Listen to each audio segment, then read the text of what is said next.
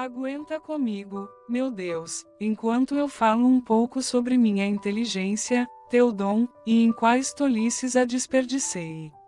Foi-me atribuída uma tarefa, bastante incômoda para minha alma, sob a ameaça de louvor ou vergonha, e o medo de castigos, de falar as palavras de Juno, enquanto ela furiosamente lamentava que não pudesse desviar este príncipe troiano de Latium. Palavras que eu sabia que Juno nunca havia dito, mas fomos obrigados a seguir os passos dessas ficções poéticas e dizer em prosa algo muito parecido com o que ele expressou em verso.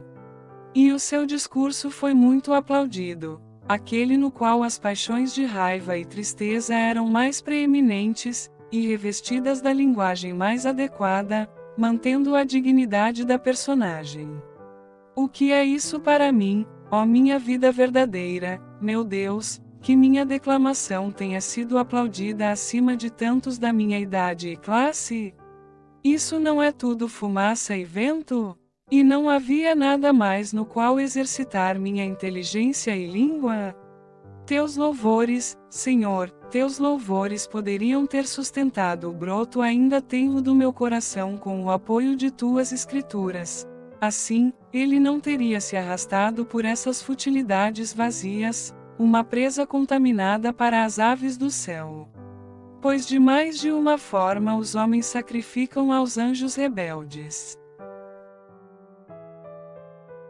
Mas que maravilha que fui assim levado às vaidades e me afastei de tua presença, ó meu Deus, quando homens foram apresentados a mim como modelos, que, ao relatarem alguma ação deles, em si não má, cometiam alguma barbaridade ou solecismo, e, sendo repreendidos, ficavam envergonhados. Mas quando, em discurso rico, adornado e bem organizado, eles relatavam sua própria vida desordenada. Sendo elogiados, eles se glorificavam? Essas coisas tu vês, Senhor, e te calas, longânimo e abundante em misericórdia e verdade. Vais calar-te para sempre? E mesmo agora tu tiras dessa horrível voragem a alma que te procura, que tem sede dos teus prazeres, cujo coração diz a ti: Busquei o teu rosto, o teu rosto, Senhor, buscarei. Pois a remoção de ti é causada por afeições obscurecidas. Pois não é por nossos pés ou mudança de lugar que os homens te deixam ou retornam a ti.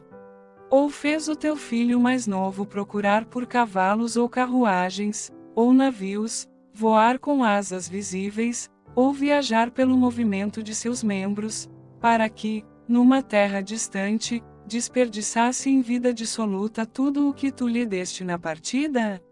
Um pai amoroso, quando tu deste, e ainda mais amoroso a ele, quando ele retornou vazio. Assim, então, em afeições lascivas, isto é, em afeições obscurecidas, está a verdadeira distância do teu rosto. Vê, Ó Senhor Deus, sim, vê pacientemente como estás acostumado, quão cuidadosamente os filhos dos homens observam as regras convencionadas de letras e sílabas recebidas daqueles que falaram antes deles, negligenciando o pacto eterno da salvação eterna recebida de ti. Tanto assim que um professor ou aluno das leis hereditárias de pronúncia ofenderá mais os homens falando sem o aspirado, de um human em desacordo com as leis da gramática, do que se ele, um human being, odiar um human being, em desafio a ti. Como se algum inimigo pudesse ser mais prejudicial do que o ódio com o qual ele está incitado contra ele, ou pudesse ferir mais profundamente aquele que ele persegue, do que ele fere sua própria alma por sua inimizade.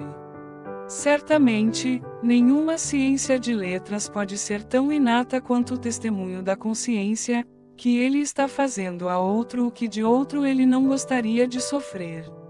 Quão profundos são teus caminhos, ó Deus, tu, o único grande, que está sentado em silêncio no alto e, por uma lei incansável, distribuindo cegueira penal aos desejos sem lei. Em busca da fama da eloquência, um homem diante de um juiz humano, rodeado por uma multidão humana, discursando contra seu inimigo com o mais feroz ódio, tomará cuidado mais atentamente, para que, por um erro da língua, ele não mate a palavra human being, mas ele não toma cuidado, para que, através da fúria de seu espírito, ele não mate o verdadeiro ser humano. Este era o mundo à porta do qual infelizmente eu estava na minha infância. Este o palco onde eu temia mais cometer uma babare do que, tendo cometido uma, invejar aqueles que não tinham. Estas coisas eu falo e confesso a ti, meu Deus, pelas quais eu tinha elogios daqueles a quem então eu pensava ser toda virtude agradar.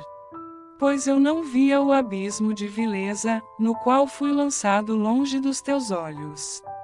Diante deles, o que era mais vil do que eu já era, desagradando até mesmo a mim mesmo?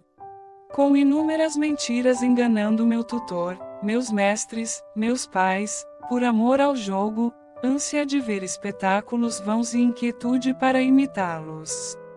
Também cometi roubos, da adega e da mesa dos meus pais, escravizado pela gula, ou para que eu pudesse dar aos meninos, que me vendiam seu jogo, que, ao mesmo tempo, eles gostavam tanto quanto eu. Neste jogo, também, eu muitas vezes buscava conquistas desleais, conquistava a mim mesmo, enquanto isso, pelo desejo vão de preeminência. E o que eu suportava tão mal, ou, quando o detectava, censurava eu com tanta veemência, como aquilo que estava fazendo com os outros? E por isso, se detectado, eu era censurado, eu escolhia antes brigar do que ceder.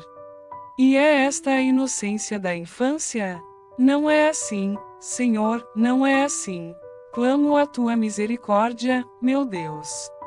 Pois esses mesmos pecados, à medida que os anos mais maduros sucedem, esses mesmos pecados são transferidos de tutores e mestres, de nozes e bolas e pardais, para magistrados e reis, para ouro e terras e escravos, assim como punições mais severas substituem o castigo. Era a baixa estatura, então, da infância, que tu, nosso rei, elogia Vaz como um emblema de humildade, quando disseste: dos tais é o reino dos céus. No entanto, Senhor, a ti, o Criador e Governador do universo, o mais excelente e bom, eram devidas graças a ti, nosso Deus, mesmo que tu tivesses destinado apenas a minha infância. Pois mesmo então eu era, eu vivia e sentia e tinha uma providência implantada sobre o meu bem-estar, um traço daquela unidade misteriosa de onde eu fui derivado, eu guardava pelo sentido interior a totalidade dos meus sentidos, e nessas pequenas buscas e nos meus pensamentos sobre coisas pequenas, aprendi a me deleitar na verdade, a odiar ser enganado, tinha uma memória vigorosa, era dotado de fala, era acalmado pela amizade evitava a dor, a baixeza, a ignorância. Em um ser tão pequeno, o que não era maravilhoso, não era admirável? Mas todos são dons do meu Deus. Não fui eu quem os deu a mim, e esses são bons, e esses juntos são eu mesmo. Bom, então, é aquele que me fez, e ele é o meu bem, e diante dele exultarei por todo o bem que tive quando era criança. Pois foi o meu pecado não buscar prazeres, sublimidades, verdades nele, mas nas suas criaturas, eu mesmo e os outros, e caí de cabeça em tristezas, confusões, erros.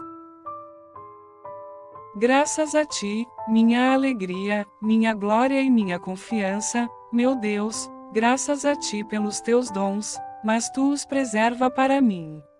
Pois assim tu me preservarás, e essas coisas serão ampliadas e aperfeiçoadas que tu me deste, e eu mesmo estarei contigo, pois até o ser, tu me deste.